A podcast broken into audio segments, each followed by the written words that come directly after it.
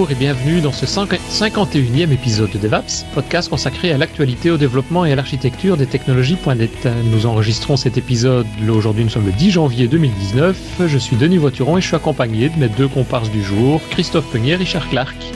Bonjour Richard, comment vas-tu? Bah ça va bien. Ah, bonne année. Bonne année, ouais. Meilleurs vœux. On ne s'est pas encore euh, entendu de cette année, on n'a pas encore fait de podcast non plus. Donc, euh, Bonne année à toi aussi, ça va? Oui, oui, ça va bien. Les, vacances se sont bien passées? Les vacances se sont bien passées et puis euh, il y en a bientôt de, nouvelles. Oh, ça va, c'est bien. tu sors de vacances, tu repars en vacances. Voilà, oui. Ah bon, bah tu nous expliqueras ça un autre jour. Oui. et de l'autre côté, on a Christophe. Comment vas-tu, Christophe? Bonjour, ça va bien. Bonne année à tous. Bonne année à toi. Toi aussi? Ça a été pris les vacances aussi? Non, j'ai pas pris de vacances, mais elles arrivent bientôt. Là, tous les mois, j'ai des trucs, là, donc euh, ça va être sympa tous les mois dans des vacances Bah euh, ouais, presque, quasiment, presque, ouais, tout à fait. Il y a Londres ce mois-ci, il y a le mois prochain Autriche, mois de mars Seattle, mois d'avril voyage. Et mois de mai Hollande. Ah ouais, oh, bah, t'as oh. déjà tout planifié toi, c'est bien. Ouais. ça, ça, te remplit de joie. bah euh, ouais, c'est tout.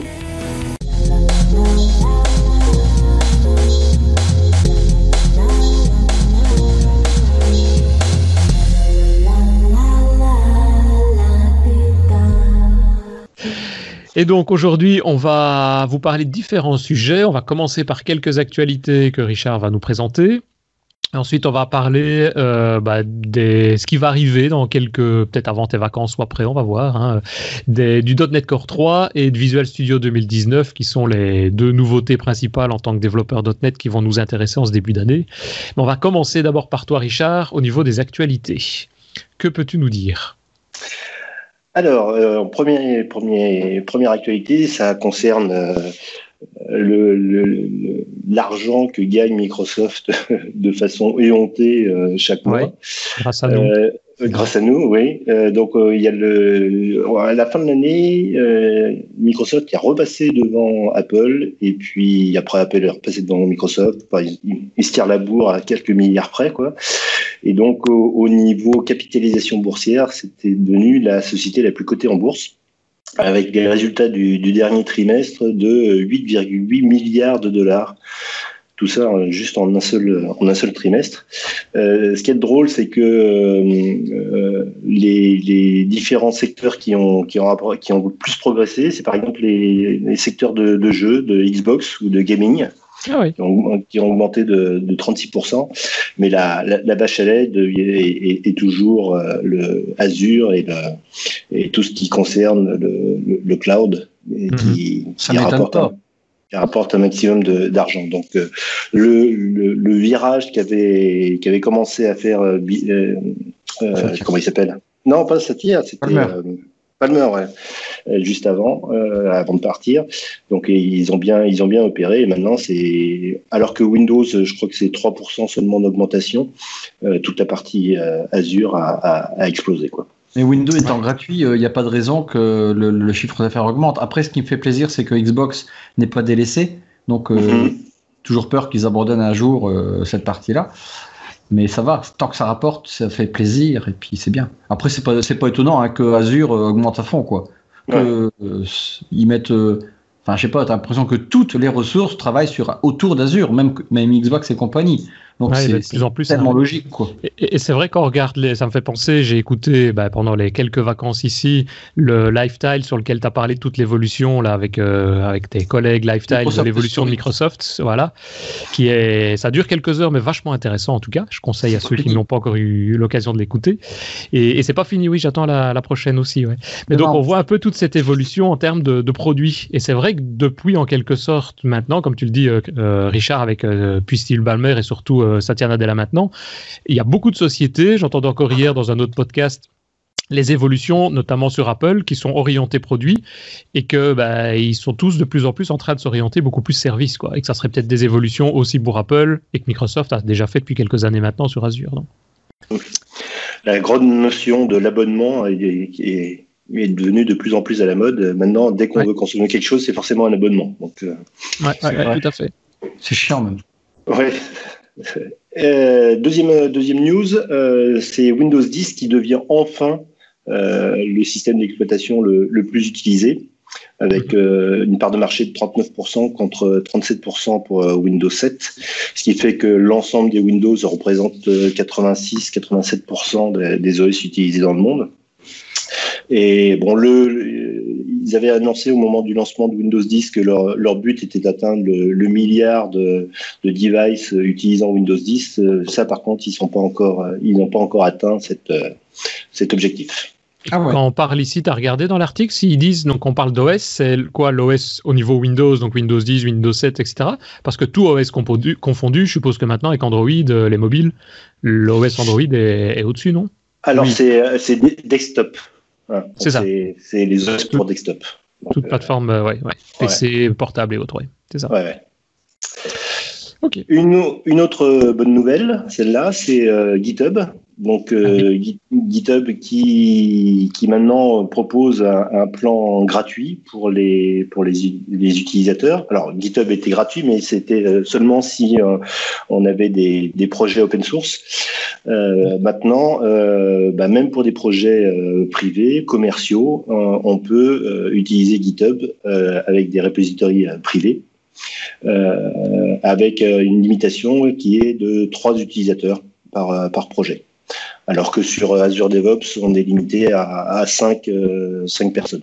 Mhm. Mais bon, donc euh, il y a une homogénéisation des deux offres, donc ce qui vont permettre à, tout à chacun de pouvoir utiliser GitHub pour ses, projets privés. Et, à remarquer aussi que tu parles d'Azure DevOps, donc anciennement VSTS, eux ils ont fait la démarche inverse, c'est-à-dire Microsoft a toujours été repository privé, comme tu dis, maximum 5, mhm. et maintenant il y a la possibilité aussi de le rendre public quand tu fais la création d'un projet. Mhm. Ouais. Petit copain euh, Edge, vous savez, le navigateur euh, qui devait faire euh, fureur au moment du lancement de Windows 10. Donc, il était basé sur un, moteur interne, HTML. Oui, et puis Edge HTML et puis Chakra.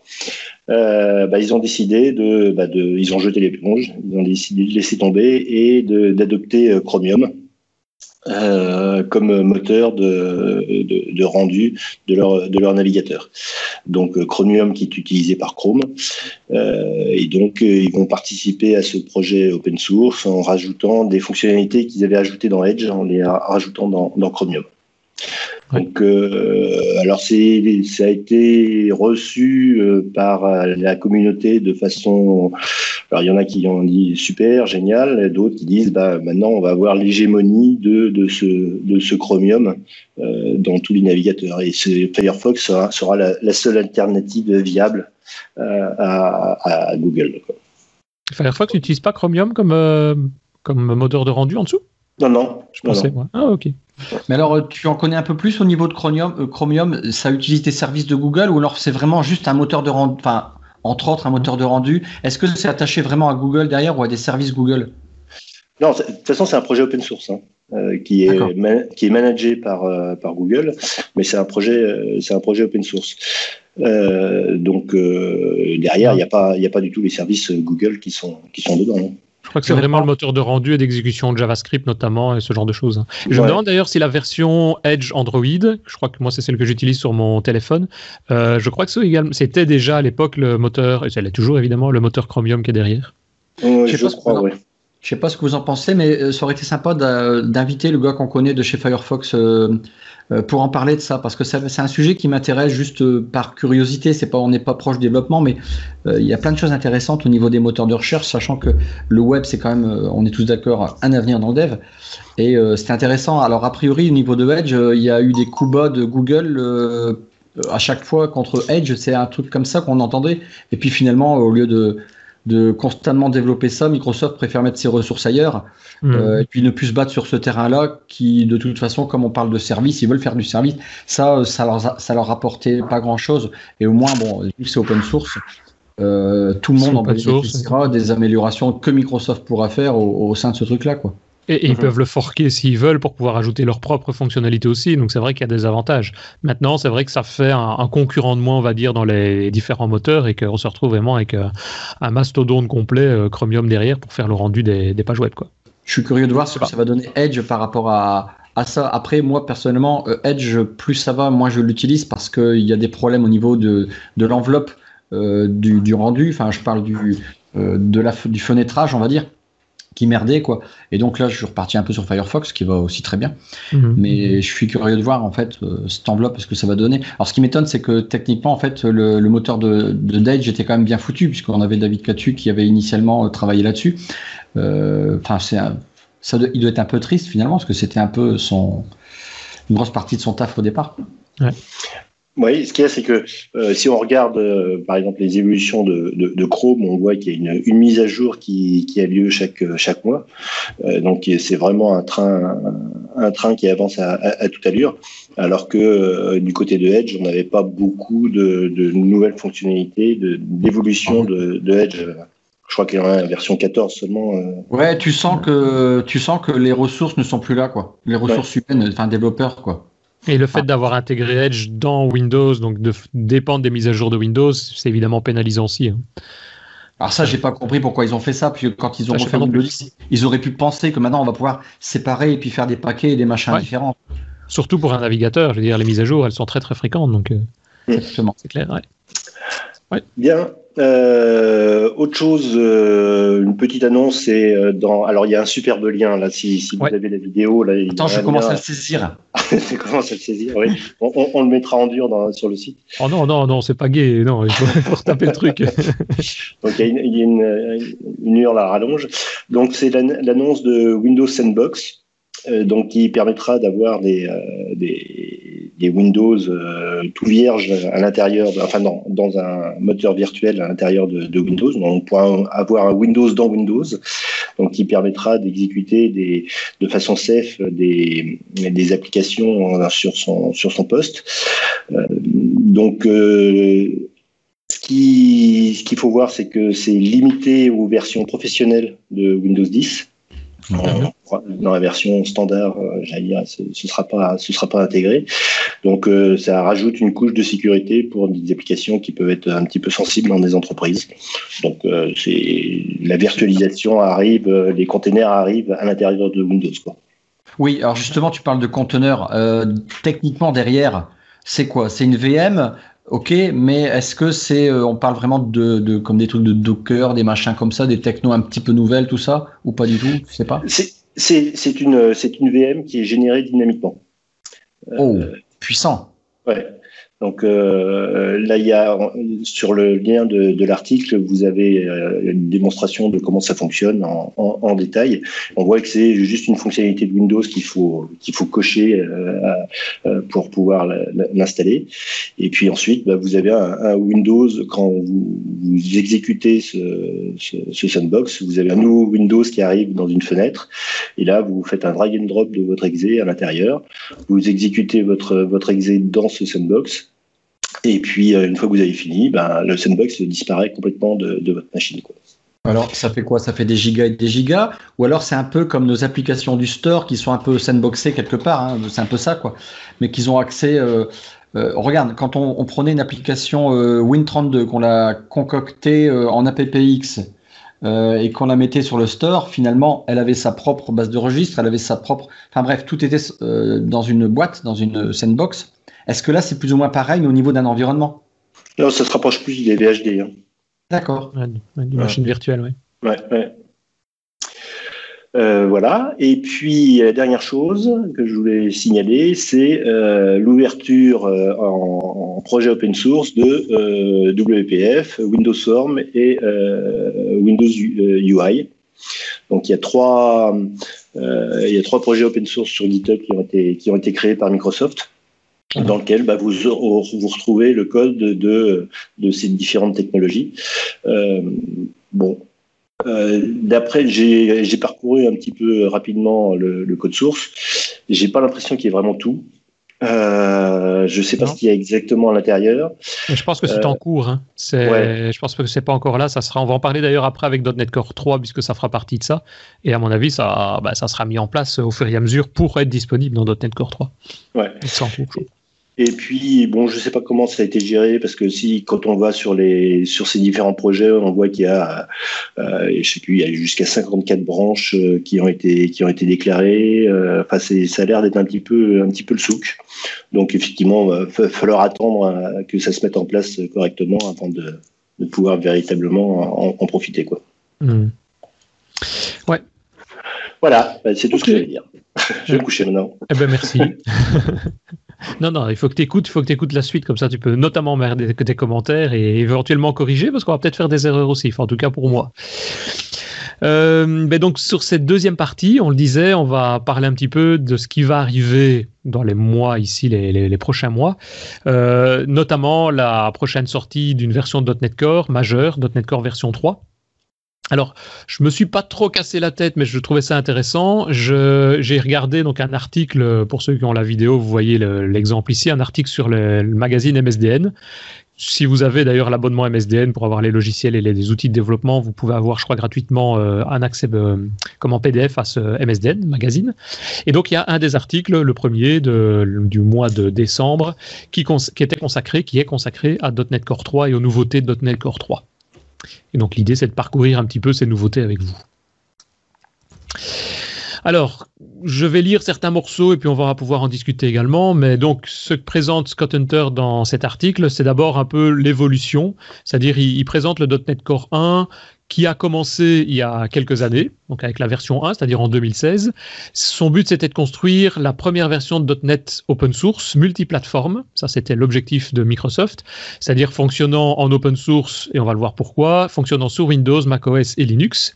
Et bah, ça a été principalement motivé par des clients qui ne pouvaient utiliser que des projets open source, et ça arrive de plus, de plus en plus souvent d'ailleurs en entreprise d'avoir ce genre de, de, critères, de demandes, euh, et par d'autres clients qui, eux, avaient des besoins, notamment serveurs Linux. Et à mon avis, un des premiers clients dans ce cas-là, c'est Microsoft lui-même où euh, on a beaucoup de serveurs Linux aussi au niveau d'Azure et donc euh, pouvoir fournir des outils qui fonctionnent sur Azure dans Linux, évidemment, c'est toujours intéressant. Et donc il était conçu avec un support côte à côte, et ça c'est aussi une grande demande depuis pas mal de temps. Vous installez une version, vous installez version, par exemple la version 4.5, mais vous ne savez pas installer des versions en parallèle de cette version 4.5, 4.5.1, etc. Donc des corrections éventuelles qui arrivent. Et donc ça, c'est une des, nouveautés, une des demandes initiales, c'était de pouvoir empacter dans l'application en quelque sorte le framework lui-même et donc de ne pas être dépendant d'un framework installé au préalable. Et donc un, juste une chose, euh, au, tout départ de, .NET, il faut savoir que euh, la fonctionnalité de pouvoir utiliser en parallèle plusieurs versions du framework était, euh, était vraiment poussée en avant. Quoi. C'était un, des buts de .NET, ce qu'ils appelaient le DLLL, euh, de, de, de, pouvoir s'affranchir de, de, ces problématiques et de pouvoir dire bah, ce, cette application elle fonctionne avec euh, le framework 2, celle-là avec le euh, version 1, etc. Et comme .NET a été de plus en plus intégré au sein de, l'OS, c'est devenu de plus en plus difficile d'avoir cette, cette, séparation entre les, les différents frameworks. Quoi. Ouais, c'est ça. Et je pense, on peut l'avoir, je crois, au niveau des versions majeures. Donc, on peut installer une version 2, une version 3, une version 4. Mais je pense au niveau des versions mineures, des, des corrections, ça là, ça devient plus compliqué. Quoi. Ouais, déjà en plus, euh, bon, tu, tu, as du, tu as du code dans le C Windows euh, Assembly. Après, tu en as dans du programme files en référence d'Assembly. Après, tu en, en, as un peu de partout maintenant. Ouais. Un vrai, un vrai souk. voilà. Et donc, .NET. Euh, là, on parlerait d'embarquer le framework, mais alors ça serait pas super lourd? Ben justement, l'objectif ici, c'est probablement plus lourd euh, si on fait chaque programme, mais l'objectif, c'est de ne mettre que les bibliothèques qui sont utiles. C'est de pas mettre tout le framework, c'est de mettre uniquement, si tu n'as pas besoin d'accéder à des fichiers, tu vas pas mettre la bibliothèque System.io, par exemple, qui est derrière. Oui, mais ils avaient déjà plus ou moins fait ça en, en faisant des frameworks clients et euh, les frameworks, enfin les autres, tu sais, il y avait déjà des frameworks il y avait le framework euh, full et le framework euh, client, mais là, dans le client, tu avais quand même, je sais plus, c'était une vingt ou une trentaine de mégas, des choses comme ça, ou peut-être un peu moins, mais tu impactais quand même une grosse majorité. Ici, euh, si on n'a pas besoin vraiment d'avoir certaines bibliothèques, on ne les met pas et on ne les a pas. Mais il y a effectivement un point minimum à, devoir avoir. Et je pense qu'il se base aussi sur le fait que les ordinateurs, maintenant, en termes de taille, c'est plus réellement un problème, quoi. Malheureusement, oh, en tout cas. J'aime plus cette notion du style. Enfin, excuse-moi, c'est une parenthèse, mais oh, c'est beau, on a du débit, on peut faire des gros trucs, on a des gros disques durs, on peut faire des gros machins. Mais euh, c'est comme si tout le monde avait la fibre. Mais je suis euh, avec toi. Ça m'énerve. J'ai l'impression que les codeurs, ils savent plus ce que c'est optimiser, quoi. Là, c'est vrai. Et, c'est, et ça m'énerve parce que là sur Twitter, je suis en discuter avec des mecs, quoi, on s'en fout maintenant, il y a du débit. Putain, mais moi ça me, écoute, moi ça me fait mal en fait quand je vois des, des frameworks. regarde Angular par exemple, par exemple. Bon, bon allez non, on va pas parler d'Angular, on va dire par exemple euh, euh, React, par exemple. Mais c'est des trucs qui sont, ils sont monstrueux. Enfin, ils sont un petit peu moins que Angular.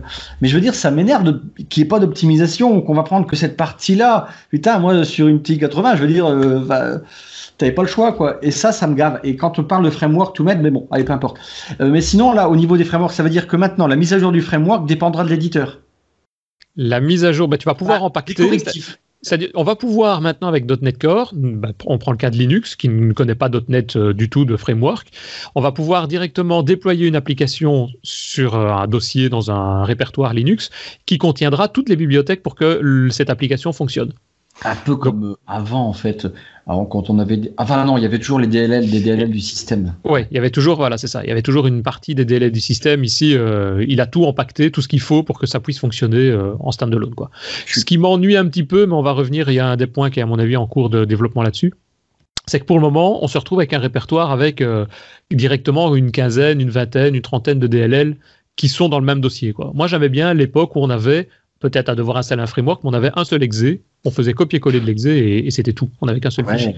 Ouais, mais ça, c'est parce que tu avais le système qui comprenait, non? Qui compte, ouais. Mais ils sont en train de regarder, je pense, pour essayer d'empacter un petit peu tout ça dans un, un exe qui contiendrait les bibliothèques dont tu as besoin également. Ah. Mais alors, quand tu utiliserais l'exe, il va seulement en mémoire, en gros, entre guillemets, décompiler et... Si j'ai bien compris, oui. Enfin, désempaquer, des, ouais, des IP, je sais pas. Ouais, ouais, ouais. Voilà. C'est cool. Donc, Revenons à .NET Core 1. Donc ça, c'est apparu en 2016. La version 1 est livrée avec des nouvelles versions d'ASP.NET et principalement d'Entity Framework. En gros, ces deux outils, je vais dire, ces deux parties-là, qui ont été mises en place euh, bah, pour développer des applications web. Donc ASP.NET Core 1 était vraiment orienté euh, ASP.NET, on va dire, et web à la base. Alors un peu plus tard, on a vu apparaître euh, ASP.NET Core 2. Oui, un peu plus tard, on remarque, là, la version 1, elle est en 2016. Hein. Personnellement, je trouve ça vachement rapide. On vient juste de sortir de 2018. Et donc en deux ans, il y a déjà ici quasiment trois versions qui vont être sorties avec une vitesse de déploiement et d'utilisation qui est quand même, je trouve, phénoménale, quoi, par rapport à des nouveaux outils aussi. Donc .NET Core 2, alors que la version 1 permettait donc euh, et permet d'exécution de .NET sur des nouvelles plateformes, ça prend seulement en charge un ensemble limité d'API. Et donc ça, ils ont voulu bah, commencer par le début, on va dire. Donc afin d'y remédier, Microsoft a créé .NET Standard, qui spécifie là l'ensemble des API que n'importe quel runtime .NET, qui donc va être compatible avec ce .NET Standard, que n'importe quel runtime .NET doit mettre en œuvre pour que le code et les binaires puissent être partagés dans l'ensemble du système .NET. Ça, c'est aussi un gros problème qu'on avait avant. C'est on avait la possibilité, avec Xamarin notamment, de pouvoir créer du code partagé ou des bibliothèques partagées, mais c'était des bibliothèques communes. Il n'y avait pas de standard vraiment entre tout. Et donc ici, avec .NET Core 2, Microsoft a mis en place, une, on va dire, une sorte de documentation, un livre qui répertorie toutes les API. Et ils en ont rajouté plus de 20 000 d'ailleurs avec euh, .NET Standard 2, donc dans .NET Core 2, qui donne toutes les spécifications que une implémentation de ce .NET standard va devoir supporter pour être compatible .NET standard. Et donc il y a .NET Core 2 actuellement, il y a le framework, euh, il y a .NET Framework classique, et il y a euh, Xamarin, et il y en a toute une série d'autres qui sont disponibles avec cette, euh, spécification. Donc la version 2 de .NET Core, elle a été livrée en juin 2017, donc une grosse année plus tard, et elle inclut la prise en charge du .NET Standard 2.0 qui, qui donne accès à toutes ces API, et on a également vu introduire la Windows Compatibility Pack, qui est donc un paquet NuGet là, qui inclut de nombreuses API pour Windows uniquement, tels que notamment System Drawing, System Directory Services et, bien d'autres. Et donc ça, ça permettait à ce moment-là de pouvoir développer en .NET Core, même sur des plateformes qui ciblaient éventuellement Windows pour certains aspects sans devoir tout, euh, tout changer, tout recréer. Donc c'était le même, le même code, le même code C Sharp. Et donc la team euh, .NET Core a également poursuivi ses efforts pour faire de .NET l'un des frameworks les plus rapides du marché. Et deux indices que Microsoft euh, cite dans cet article-là notamment, c'est l'indice de référence Tech Empower, qui est géré par un groupe de travail indépendant à Microsoft, qui a classé .NET Core en septième position dans le, cadre des traitements de texte brut, donc dans l'analyse de texte. Et il a été classé également sixième au Test Fortunes pour des performances web et des données qui donc battent ainsi euh, JavaScript et Node.js. Euh, pardon, JavaScript, Java et Node.js. Donc c'est pour dire qu'on essaye de faire un peu le paquet par rapport aux différents outils de, traitement de texte, de, de sites web et autres. Sachant que les, ceux qui sont avant, euh, si je me souviens bien, c'est des, des, des, configurations qui sont un petit peu exotiques. Quoi. Oui, c'est ça. Ouais, ouais. Oui, ça va. Les, plus connus comme Java, Node.js, bah, du, coup, se retrouvent un, peu, un peu derrière cette sixième mhm. façon. Et donc voilà, ça c'est là où on est actuellement, version 2, version 2.2 d'ailleurs pour le moment je pense, et on parle maintenant d'arriver à la version .NET Core 3, on va voir, elle arrivera dans quelques mois. .NET Core 3, c'est la prochaine version donc majeure de cette plateforme. Elle comprend de nombreuses nouvelles fonctionnalités, et notamment Richard en a parlé, telles que la prise en charge des applications de bureau Windows avec notamment Windows Forms et Windows Foundation, WPF, Windows Presentation Foundation, et une nouvelle mise à jour, enfin compatibilité avec Entity Framework version 6.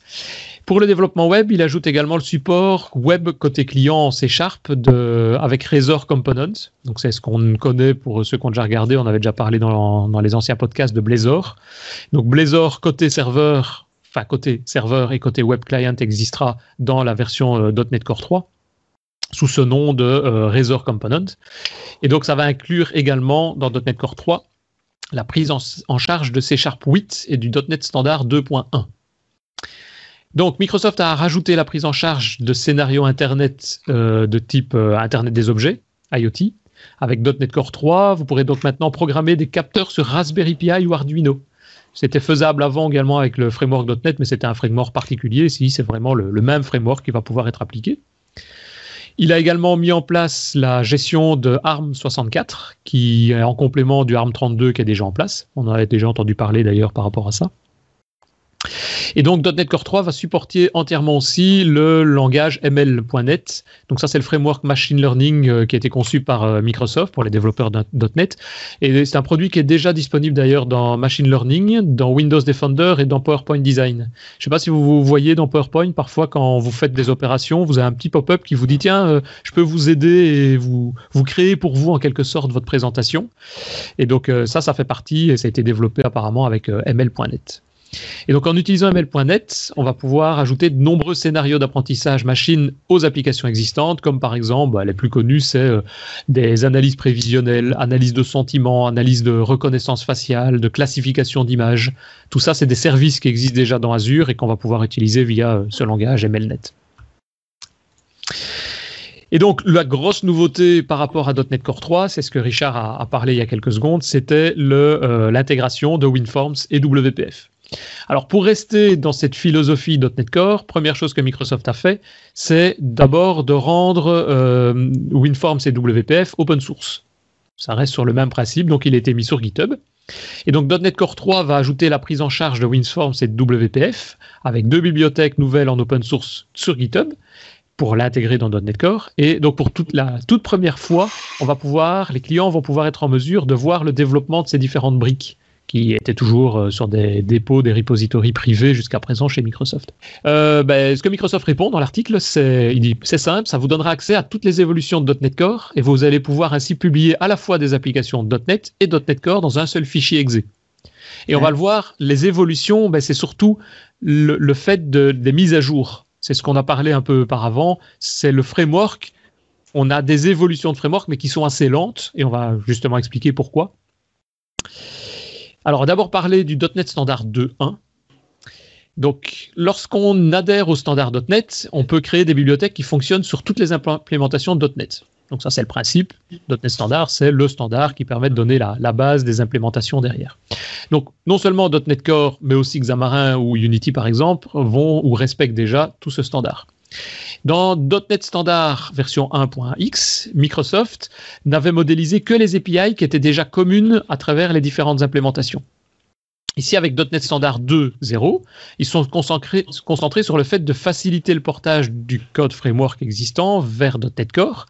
Et ça a permis ainsi non seulement de créer 20 000 API supplémentaires, mais également un mode de compatibilité qui permet de référencer les bibliothèques .NET Framework à partir de bibliothèques basées sur .NET Standard sans devoir tout recompiler à ce moment-là. Et pour ces deux versions de la norme, il n'y a pratiquement pas eu de nouvelles fonctionnalités, car tout, ce qui a été mis en place, c'était globalement ce qui existait déjà dans les API .NET existantes. C'est juste pour avoir une, migration, une compatibilité sur l'existant. Ici, avec .NET Standard 2.1, ça a changé. Microsoft a, on va dire un peu pour la première fois, rajouté des API. Il y a plus de 3000 API qui sont pour la plupart nouvelles et qui ont été introduites dans le cadre du développement de nouvelles fonctionnalités sur notamment .NET Core. Et en ajoutant à la norme ce qu'il fallait évidemment pour que ce soit compatible avec .NET Standard, donc ça va être mis en place également sur le reste. Et de quoi on parle là? Ben, On parle d'une série de fonctions dont je vais en citer euh, trois.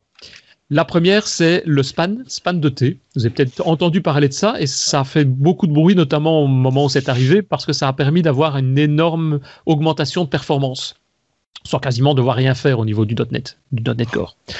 En fait, dans .NET Core 2.1, Microsoft a ajouté un nouveau type, span, span de T. En fait, c'est un type de tableau qui permet de représenter la mémoire gérée ou non gérée, donc un tableau en mémoire, mais de manière uniforme. C'est-à-dire quand on utilise un tableau et qu'on veut manipuler, traditionnellement, ce qu'on fait quand on le manipule, c'est qu'on fait des copies de ce tableau. Ici, avec Span, la structure du tableau, elle va être allouée sur la pile, donc déjà une allocation et désallocation de mémoire beaucoup plus rapide, et sans aucune copie du tableau initial. Et ça va être réalisé par ce span de T, qui est maintenant au cœur de la plupart des améliorations liées à la performance de .NET Core.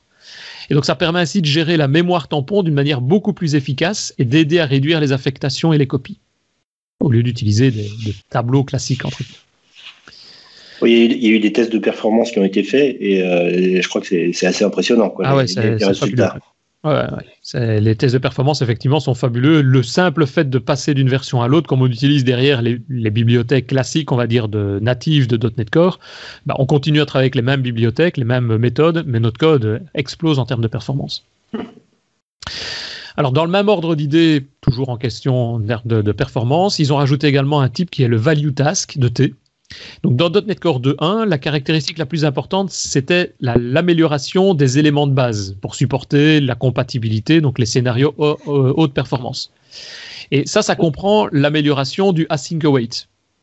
Donc, ça, c'est bah, async await pour traiter les, les, cas de traitement de gestion asynchrone de méthode. Ici, le value task, il existe déjà. On peut déjà l'utiliser mais euh, il va permettre de traiter, ça, permet de, vérifier si l'opération s'est terminée de façon synchrone sans avoir à attribuer une nouvelle task. Et donc avec .NET Core 2.1, Microsoft a encore amélioré pour avoir une value task non générique qui permet de réduire les allocations mémoire, même dans le cas où l'opération doit se terminer de manière synchrone ou de manière asynchrone. Et ça, ça a été mis en place dans tout ce qui est traitement réseau de type Network Stream et Sockets. C'est déjà utilisé également.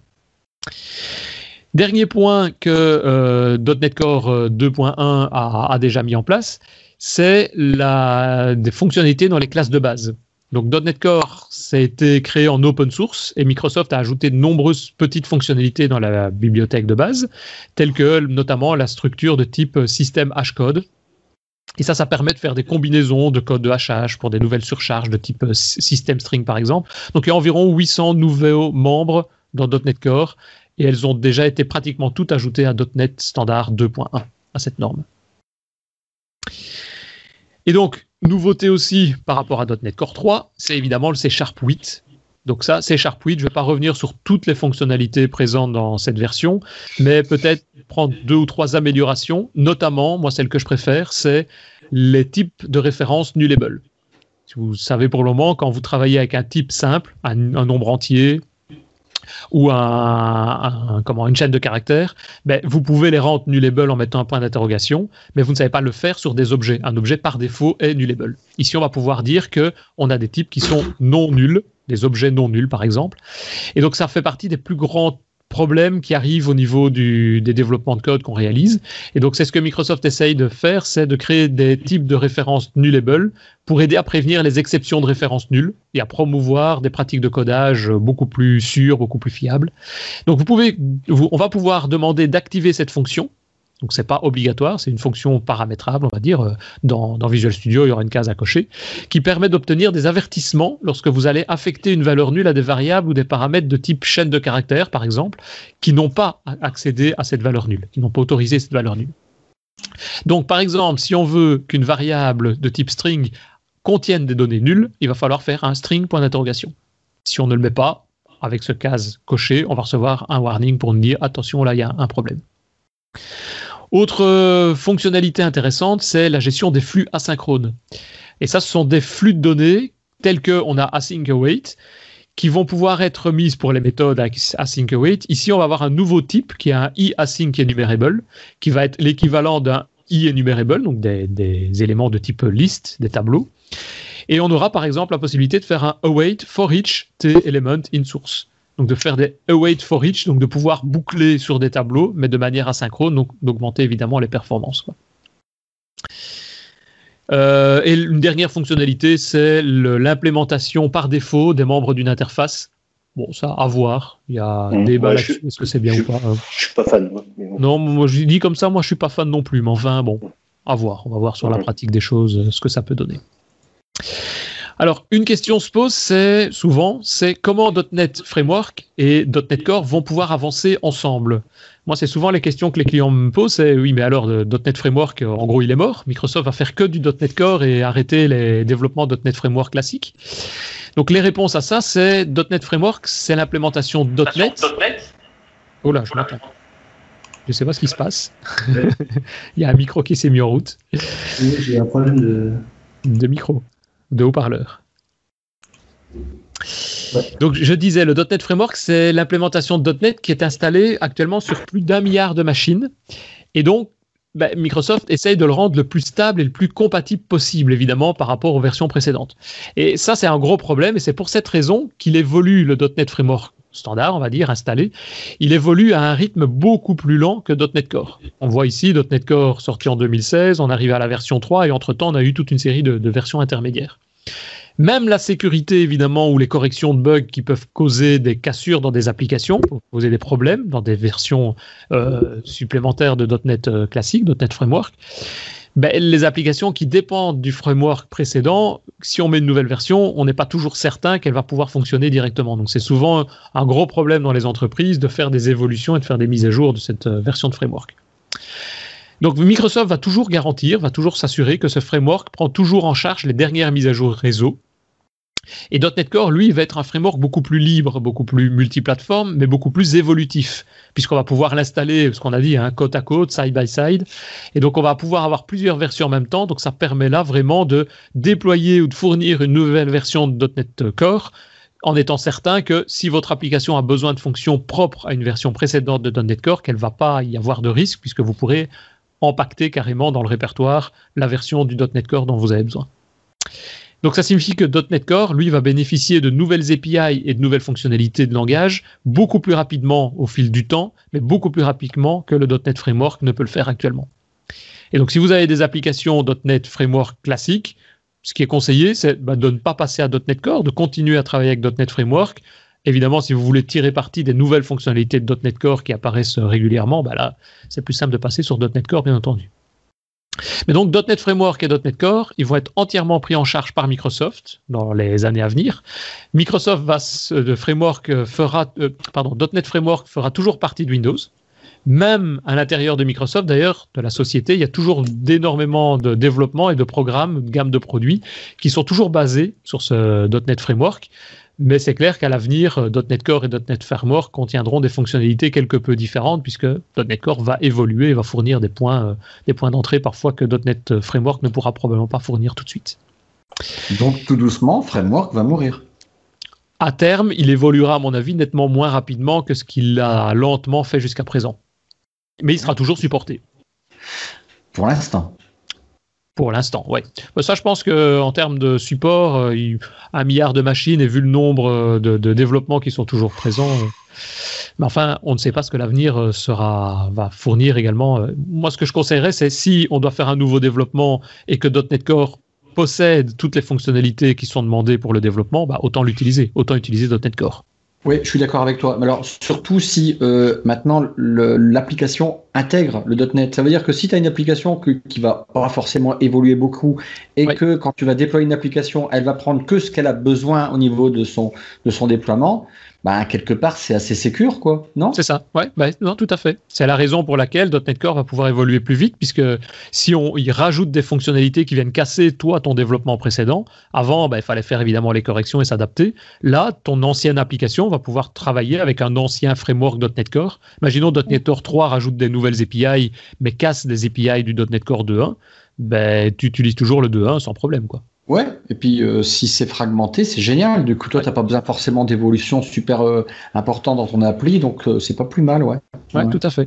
Et le fait que soit intégré tout en un seul répertoire, un seul bloc, il y avait eu d'ailleurs des démos, je crois que c'était Scott Hasselman qui avait fait tout au début des premières versions de .NET Core. C'est une compilation sur son Windows, il met le code sur, enfin le résultat, le binaire, sur une clé USB, il prend un Mac, il tape dedans, il l'exécute, et sans rien installer, ça s'exécute. Donc ça, c'est vraiment intéressant. Ouais, ce qu'il faut bien, ce qu'il faut bien dire, c'est que euh, effectivement, il y a beaucoup de fonctionnalités dans .NET Core, mais il y a, il y a encore euh, quand même des, des, des, manques qui sont assez importants. Euh, comme tu disais, il faut, faut bien vérifier avant de s'embarquer dans un projet .NET Core que toutes les fonctionnalités sont, sont bien présentes. Je prends, je prends un exemple, c'est si vous voulez faire du, du, du temps réel avec SP.NET, donc en utilisant Signal R, il y a un début d'implémentation de Signal R dans .NET Core, mais on est encore loin des toutes les fonctionnalités fonctionnalités qu'il y a dans, dans la version du framework .NET classique. Apparemment, c'est une des évolutions du .NET Core 3 aussi, l'intégration de Sigalaire, euh, ça devrait être dedans. Mais c'est vrai qu'il y a beau, moi, on a eu ici par exemple chez un client, on a voulu, enfin, on est en train de redévelopper en .NET Core, mais euh, anciennement, c'est un projet qui a 15 ans, il était développé en .NET classique et ils ont utilisé à quasiment à tous les endroits tout ce qui est web service et euh, WCF, Windows mhm. Communication Framework ça n'existe plus en .NET Core 3. Les, web services, on est plus passé sur des, web API avec du JSON. L'utilisation de l'XML existe aussi. Il y a des frameworks ou des bibliothèques séparées, mais c'est plus en standard dans .NET Core. Donc c'est des choses, effectivement, il faut bien analyser ce qui est. Il y a des outils d'ailleurs hein, de compatibilité, je pense, hein, qui permettent de prendre ton code et de vérifier si, si ça marche ou pas, quoi, s'il te manque des morceaux ou pas. Donc voilà, et donc ça, ce qui est prévu au niveau de la sortie de .NET Core 3, euh, Microsoft annonce ici le second semestre 2019 pour avoir une version euh, disponible de .NET Core 3. Je pense qu'on aura, une, on aura une idée bien plus précise euh, au moment de la build, qui est en, mai, je pense. Ouais, ouais, ouais, ouais. Bah, on voit tout ça d'ailleurs sur GitHub, on voit l'évolution, on voit régulièrement des choses qui, qui sont mises en place. Mais c'est vrai que il y a pas mal de, de fonctionnalités, je vais dire, qui vont encore devoir arriver. Et encore une ce matin d'ailleurs, euh, il faut que je retrouve le nom exact que je, suis en train de rechercher, qui, si j'ai bien compris, est le fait de pouvoir euh, charger, décharger des bibliothèques euh, à la volée, ce qui était le cas disponible dans .NET standard, enfin .NET classique framework, mais pas .NET Core. Donc c'est ce qu'ils appellent les collectible assemblies. Donc les assemblées, les assemblies collectables, je ne sais pas comment on traduit ça en français. Et donc ça, c'est à mon avis une des fonctionnalités. Donc c'est le fait de pouvoir, par exemple, euh, on peut faire ça en .NET euh, Framework classique. Tu crées un, texte, un string qui contient du script C Sharp. Donc tu mets une classe euh, hein, et tu demandes directement à ton application de la compiler à la volée, donc de charger le résultat de l'assembly en mémoire, de l'exécuter. Et donc ça, c'est très pratique quand tu veux rentrer un code dynamique et rajouter des, petits scripts à l'intérieur de ton code. Quoi. Donc ça, c'est des plugins, tu peux le faire en mettant des, interfaces et en venant les lier. Là, c'est vraiment mettre ton code dedans. Donc, as, dans ton application, tu imagines, tu as un éditeur et tu dis à l'utilisateur, vous pouvez taper le code C Sharp comme que vous voulez. D'accord. Et, je fais de la compilation à la volée. Quoi. Ouais. Donc, ça, ça je vois les clients en train de taper du code. Ouais. Bah oui, voilà, hein, tous les clients font ça. Hein. non, mais par contre, tu peux leur donner, toi, du code pour que eux, personnel, de manière personnelle, pour qu'ils puissent euh, personnaliser leur application par après. En parlant de code, on parle d'IDE. Mhm. Il reste plus que 10 minutes là. Ouais. On va parler de Visual Studio 2019. Mm. Vas-y alors, puisque ça c'est effectivement qui dit .NET, .NET Core, et on dit Visual Studio. On est bon. Le hein. pro de l'enchaînement. C'est l'expérience. C'est l'expérience. C'est 2019. Alors, bon, tous les deux ans, il y a, Visual Studio qui, sort une version euh, majeure euh, de son IDE. De, et donc, on en a parlé brièvement la dernière fois. Donc là, on va regarder un petit peu en détail. Alors, euh, la première chose, déjà, c'est la team, elle a travaillé énormément sur la rapidité. Alors, ils ont fait beaucoup de tests. Hein, ils ont fait des tests AB, ils ont fait beaucoup de sondages sur les communautés. Ils ont pas, euh, ils n'ont pas arrêté depuis deux ans pour sortir cette version 2019. Au niveau je t'interromps juste deux secondes. Je vais t'interrompre régulièrement. Hein, je suis désolé. Ouais, tu parlais de test AB. Moi, c'est un truc qui m'épate toujours et que je trouve ça. Euh, j'ai jamais eu l'occasion d'en faire, mais sur le principe, juste pour expliquer, test AB, c'est on crée par exemple une interface graphique. Enfin, on en crée deux et on met de manière, on va dire aléatoire, un utilisateur qui va tester la première et le deuxième qui va tester la deuxième. Donc la première le A, le deuxième le B, et puis on regarde ceux euh, qui ont fait le plus de commentaires positifs sur le A, le B, et puis en fonction de ça, on choisit quoi. Et plein de sociétés font ça. Je trouve ça toujours magnifique. Donc quand on voit un Facebook ou, même Azure quand ils sortent leur, euh, leur interface graphique, c'est pas juste au hasard ou quelqu'un qui a décidé quoi. Ils ont fait ce genre de test derrière. Je trouve ça, ça se fait aussi au niveau de la publicité en fait. Quand tu, tu travailles avec des publicités des types Google, tu peux lancer des tests AB et pour voir quelle est la pub qui, qui marche le mieux en fait. Ouais, c'est euh, ça. Lequel tu as plus de retour euh, sur investissement. Donc euh, voilà. que votre projet soit grand ou tout petit, en fait, la team Visual Studio, ils ont amélioré énormément le temps de chargement. pour en fait aussi pour qu'on ait vu rapidement la main sur l'UI parce que par, par énormément de systèmes de background euh, dès que tu charges ton application, il faut que tu aies un truc de réactivité. Euh, moi, mhm. personnellement, c'est vrai que sur ma machine, bon, elle est plus si récente que ça, mais euh, Visual Studio, parfois, bon, il trime un peu et j'ai même très souvent, alors après c'est ma machine, hein, des ne répond pas, pour te dire. Hein, c'est au chargement, hein, j'ai pas encore chargé mon projet. Hein. Bon, bref, ils ont énormément ils ont énormément travaillé le truc. Euh, à noter que maintenant, depuis euh, le, nouveau menu, on peut cloner euh, directement un truc qui vient de GitHub ou d'Azure DevOps en haut à droite. Donc quand vous regardez l'interface, là ici, c'est très très épuré et moi, j'adore, j'adore, j'adore.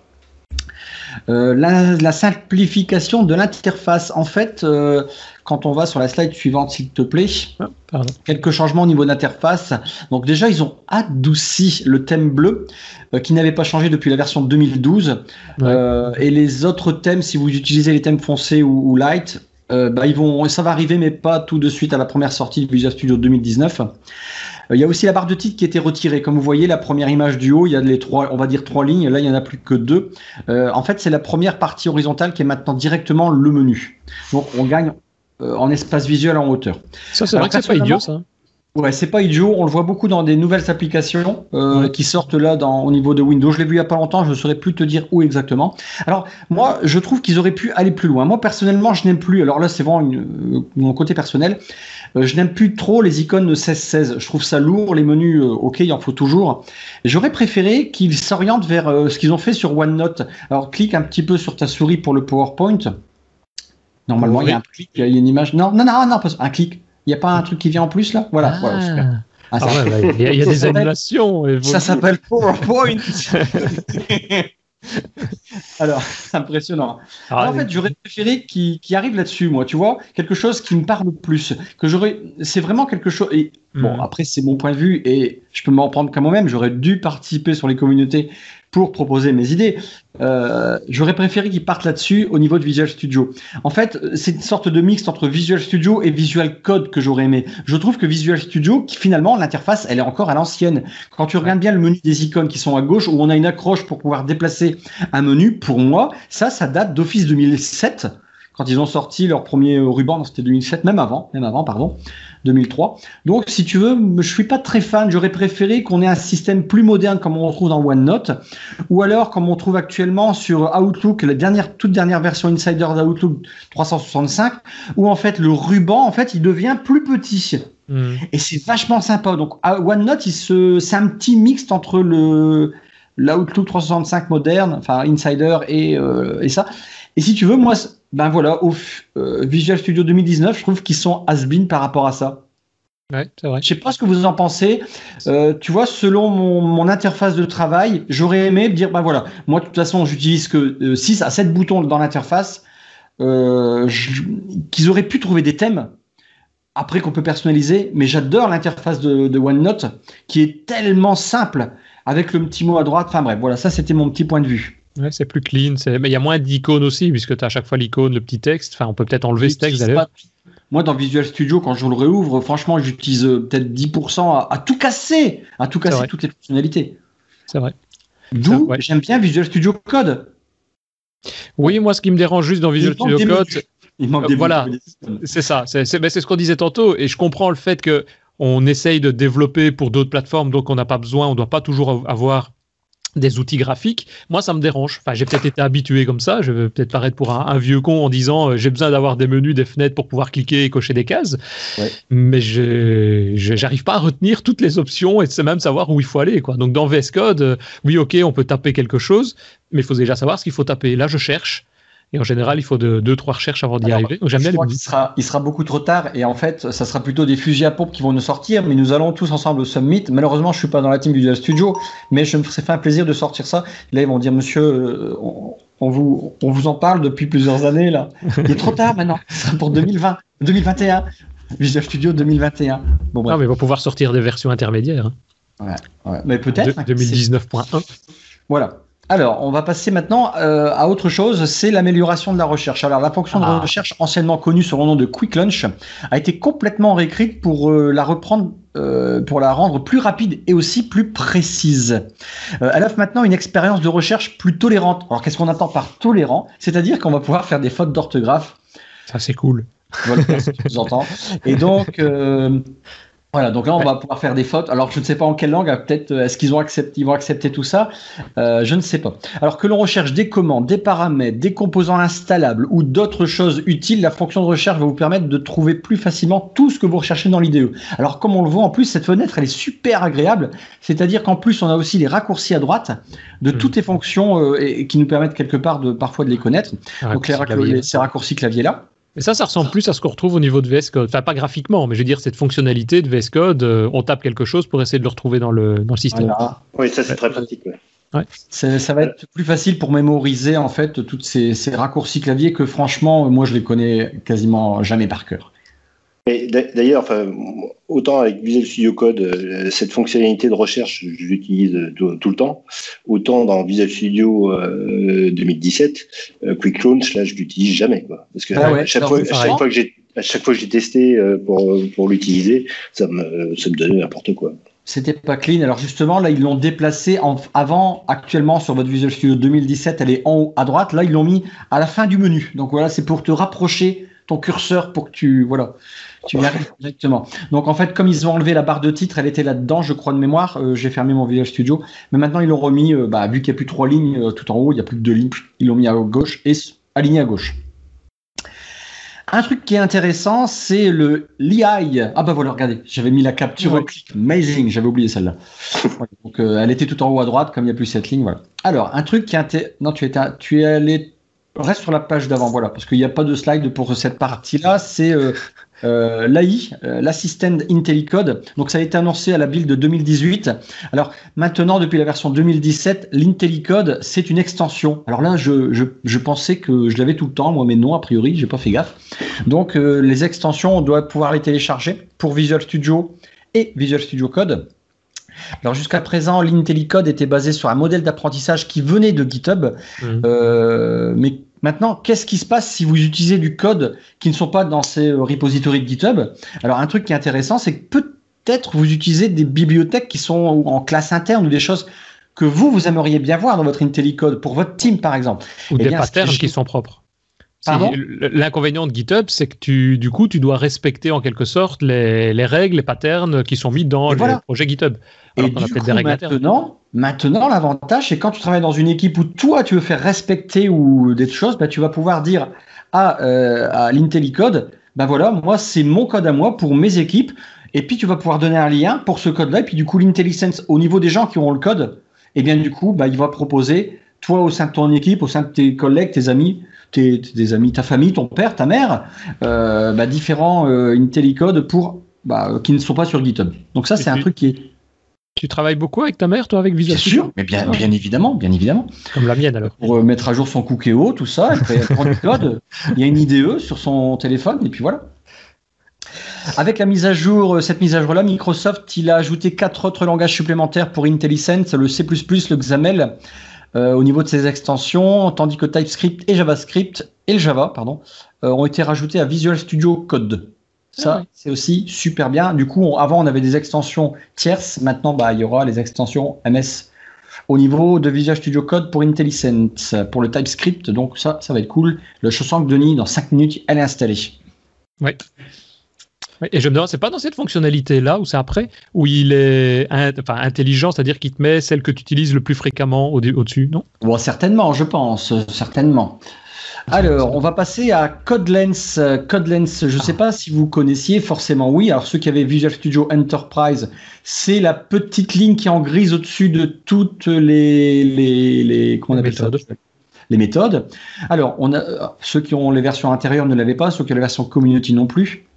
Alors, le code lens, c'est une fonctionnalité où l'on, euh, qui indique le nombre de références d'un type ou d'une méthode, ces informations s'il y a des tests unitaires euh, et s'il y a eu des changements, en fait, une sorte d'historique. Alors, euh, maintenant, ça va être dispo sur tous les Visual Studio et également sur les versions communautaires dès 2019. Donc ça, c'est super cool. Ça, j'ai jamais euh, compris comment ça n'avait pas été fait dès le début, quoi. Parce qu'en plus, moi, je me rappelle au départ, ils avaient sorti ça en extension, donc tu pouvais l'installer sur n'importe quelle version. Ah et puis une fois que ça a été rendu officiel, ils l'ont retiré des extensions, ils l'ont mis dans Visual Studio uniquement pour la version Enterprise. C'est-à-dire, toi, développeur, euh, tu l'as utilisé pendant six mois, maintenant, merci, au revoir. Quoi. Voilà, donc ça, alors de plus, Microsoft, ce qui est aussi extrêmement bien, et ça, ça va nous amener des super extensions, c'est que le code lens est entièrement extensible.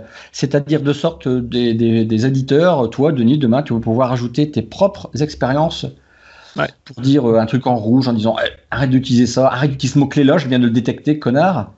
Non, moi il y a un truc que j'espère, mais je vais pas le faire parce que ça c'est trop prend trop de temps, mais j'espère qu'il y a quelqu'un qui va le développer parce que j'utilise. C'est, tu vois, as, dans des méthodes, quand tu fais des tests unitaires, il t'indique le nombre de tests unitaires qui sont passés, qui sont correct, correctement passés pour ça. Mais tu sais pas l'exécuter à partir de là ton test unitaire si tu le modifies. Ah, un clic droit dessus quand tu cliques sur le passé, clic clic droit réexécute. C'est ça. Il faut refaire un clic droit dessus. Moi je voudrais éviter le clic droit, juste un petit petite coche, clink, démarrer. Bah, il faut installer ReSharper à quelque part, Richard, Richard il se fait manger un petit feu en fait. Ouais. Alors, code cleanup maintenant. Alors, Visual Studio 2019, il ajoute un nouvel icône euh, d'indication d'état du document en bas à droite de l'éditeur. Bon, actuellement, euh, dans la preview, c'est en bas à droite, mais il semble que Microsoft va encore réfléchir à la position de cette icône qui est rouge si vous avez quelque chose qui sent pas très bon, qui peut passer jaune ou vert en fait, qui indique le niveau de santé, euh, level, level de votre fichier code ou votre document. Alors, le clic avec le bouton droit sur la souris de l'icône euh, pour afficher les raccourcis vous permet de traiter euh, les problèmes du document, euh, d'exécuter un processus complet de nettoyage, etc., etc. C'est la qualité du code, ça je suppose tout ce qui est. C'est la qualité du code. Alors figurez-vous que quand j'ai vu cette news, je me suis dit, j'ai réouvert mon Visual Studio, je me dis mais on avait ça déjà. Ben voilà, comme j'ai toujours travaillé avec Chris Harper, pour moi c'était naturel et je voyais pas le waouh, we are exciting. Euh, ben attendez les gars, on l'a déjà. Non non, en fait c'était pas au truc. Que je comprenne bien par rapport à ça, moi ce que j'utilise, mais j'ai pas Richard Harper, c'est il y a le code analysis, je sais plus comment il s'appelle maintenant, donc la gestion du code avec tes propres règles que tu définis. Quand il y a un problème, il te souligne le mot-clé pour dire attention, là il y a un warning, mais donc dans le code. Là, ça va en gros répertorier l'ensemble de tous les problèmes qui apparaissent derrière une icône, c'est ça? Bah voilà, donc si tu veux, maintenant ça sera natif aussi, un Visual Studio. Et c'est ça que faisait Richard Harper, quoi. Il t'analysait ton code et disait euh, non, ce fichier-là, il y a un problème. Ouais. Tu utilisais jamais Richard Harper, Denis? J'ai jamais utilisé Richard Harper, moi. Oh, t'es un, un, pur, toi. Ouais. Mais je ah. connais des raccourcis clavier, par contre. bon, c'est tout pour aujourd'hui. Le, timing, il est dépassé, mais il y en a plein d'autres de nouveautés, mais on aura l'occasion puisque ça évolue encore. Je pense que Visual Studio 2019, bah, il doit sortir euh, dans, dans les deux mois maximum, hein, normalement. Ouais, il va sortir assez rapidement, je pense.